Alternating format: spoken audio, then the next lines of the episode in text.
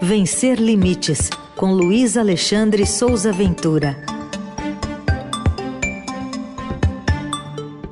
Momento da diversidade e da inclusão na programação da Eldorado. Oi, Ventura, bom dia. Bom dia, Heisen. Bom dia, Carol.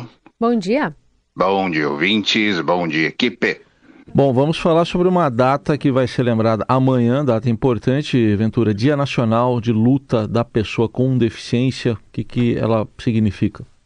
Pois é, né? O Dia Nacional de Luta da Pessoa com Deficiência foi criado por movimentos sociais, exatamente para chamar a atenção para a inclusão, para a diversidade e também para defender direitos, defender cidadania. Celebrado sempre em 21 de setembro, ele foi instituído lá em 1982, mas só foi oficializado por lei em 2005.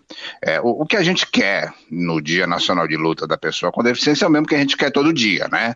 É respeito, acessibilidade, cidadania, equivalência de oportunidades e a derrubada definitiva do preconceito, da discriminação e do capacitismo. Neste ano de 2022, esse Dia Nacional de Luta, ele coincide com esse período político conturbado do Brasil e com essa coisa da eleição, né?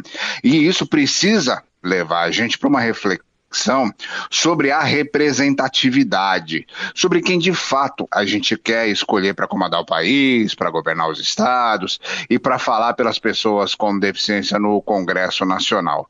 No que diz respeito aos direitos da população com deficiência especificamente, os últimos quatro anos não foram nada bons. Começando pelo governo federal, logo na cerimônia de posse do presidente Jair Bolsonaro, chamou atenção aquele discurso da primeira-dama Michele Bolsonaro em Libras, né? E isso gerou uma grande expectativa para muitos avanços nesse setor, mas esses avanços quase não vieram, né? Na verdade, o que veio foi uma série de ataques aos direitos das pessoas com deficiência. Teve ataque do próprio governo federal à, à lei de cotas, é, o próprio governo mudou várias vezes as regras para concessão do benefício de prestação continuada do BPC, quase inviabilizou esse benefício tentou muitas vezes acabar com o CONAD, que é o Conselho Nacional dos Direitos da Pessoa com Deficiência, não conseguiu acabar, mas conseguiu aparelhar esse órgão. E hoje o CONAD é um mero eco do próprio governo.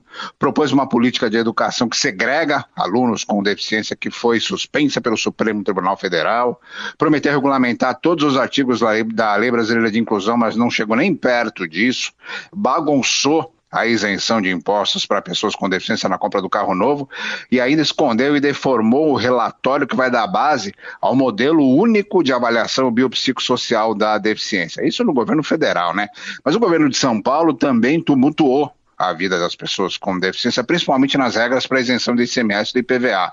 O governador João Dória assumiu esse cargo com esse discurso da inclusão, mas ele mesmo foi o autor do projeto de lei que praticamente acabava com essas isenções. E até agora, mesmo sob o comando do Rodrigo Garcia, essa situação continua amarrada e totalmente sem definição.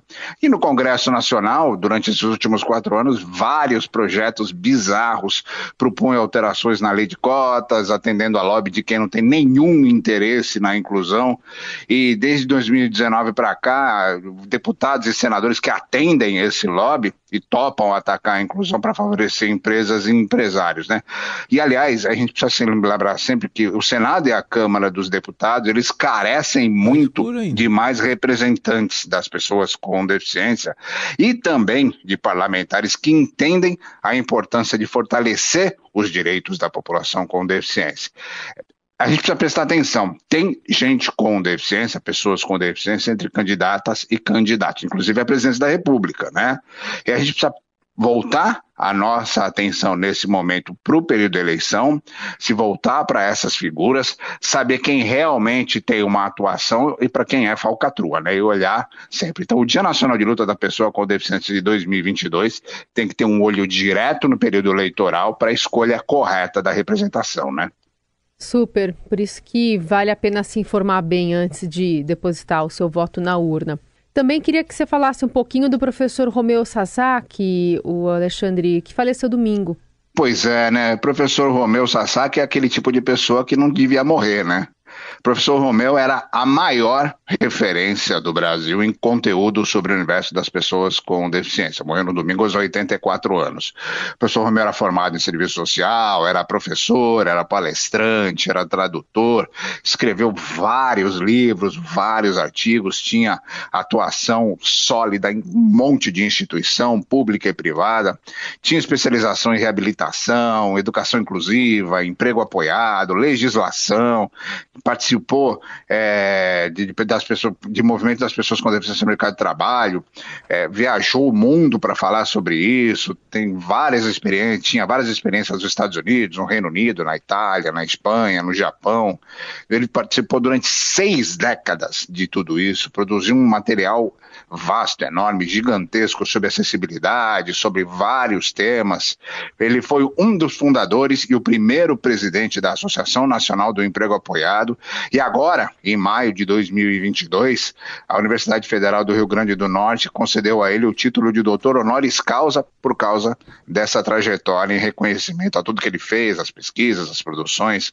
E ele também foi um dos organizadores no Brasil do Ano Internacional da Pessoa com Deficiência lá em 1981. Em 2020, o professor Romeu criou um projeto onde ele reuniu todo esse material. Esse projeto se chama Sociedade Inclusiva. coloquei o link no blog lá. Eu já fiz várias reportagens sobre o professor Romeu. Eu mantinha um contato quase que diário com ele, trocando e-mails, trocando informações, trocando opiniões, essas coisas todas.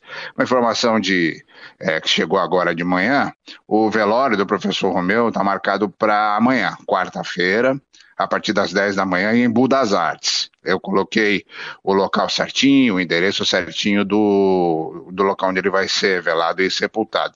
A, a perda do professor Romeu é uma perda muito grande, porque o professor Romeu era muito mais do que uma pessoa que conhecia as questões da pessoa com deficiência. Ele era um profundo entendedor dos benefícios da inclusão. E quando você conversava com ele sobre isso, não restava nenhuma dúvida na sua cabeça de como isso era importante. E não conversar mais com o professor Romeu, não ter mais essa possibilidade, é realmente muito, muito ruim. Registro importante aí do Luiz Alexandre Souza Ventura, nosso colunista que está aqui na coluna Vencer Limite, sempre às terças-feiras. Acho que o que ele fez prevalece e você ainda vai voltar a falar muito aí sobre esse legado. Obrigado, uhum. Ventura. Até a próxima. Um abraço para todo mundo.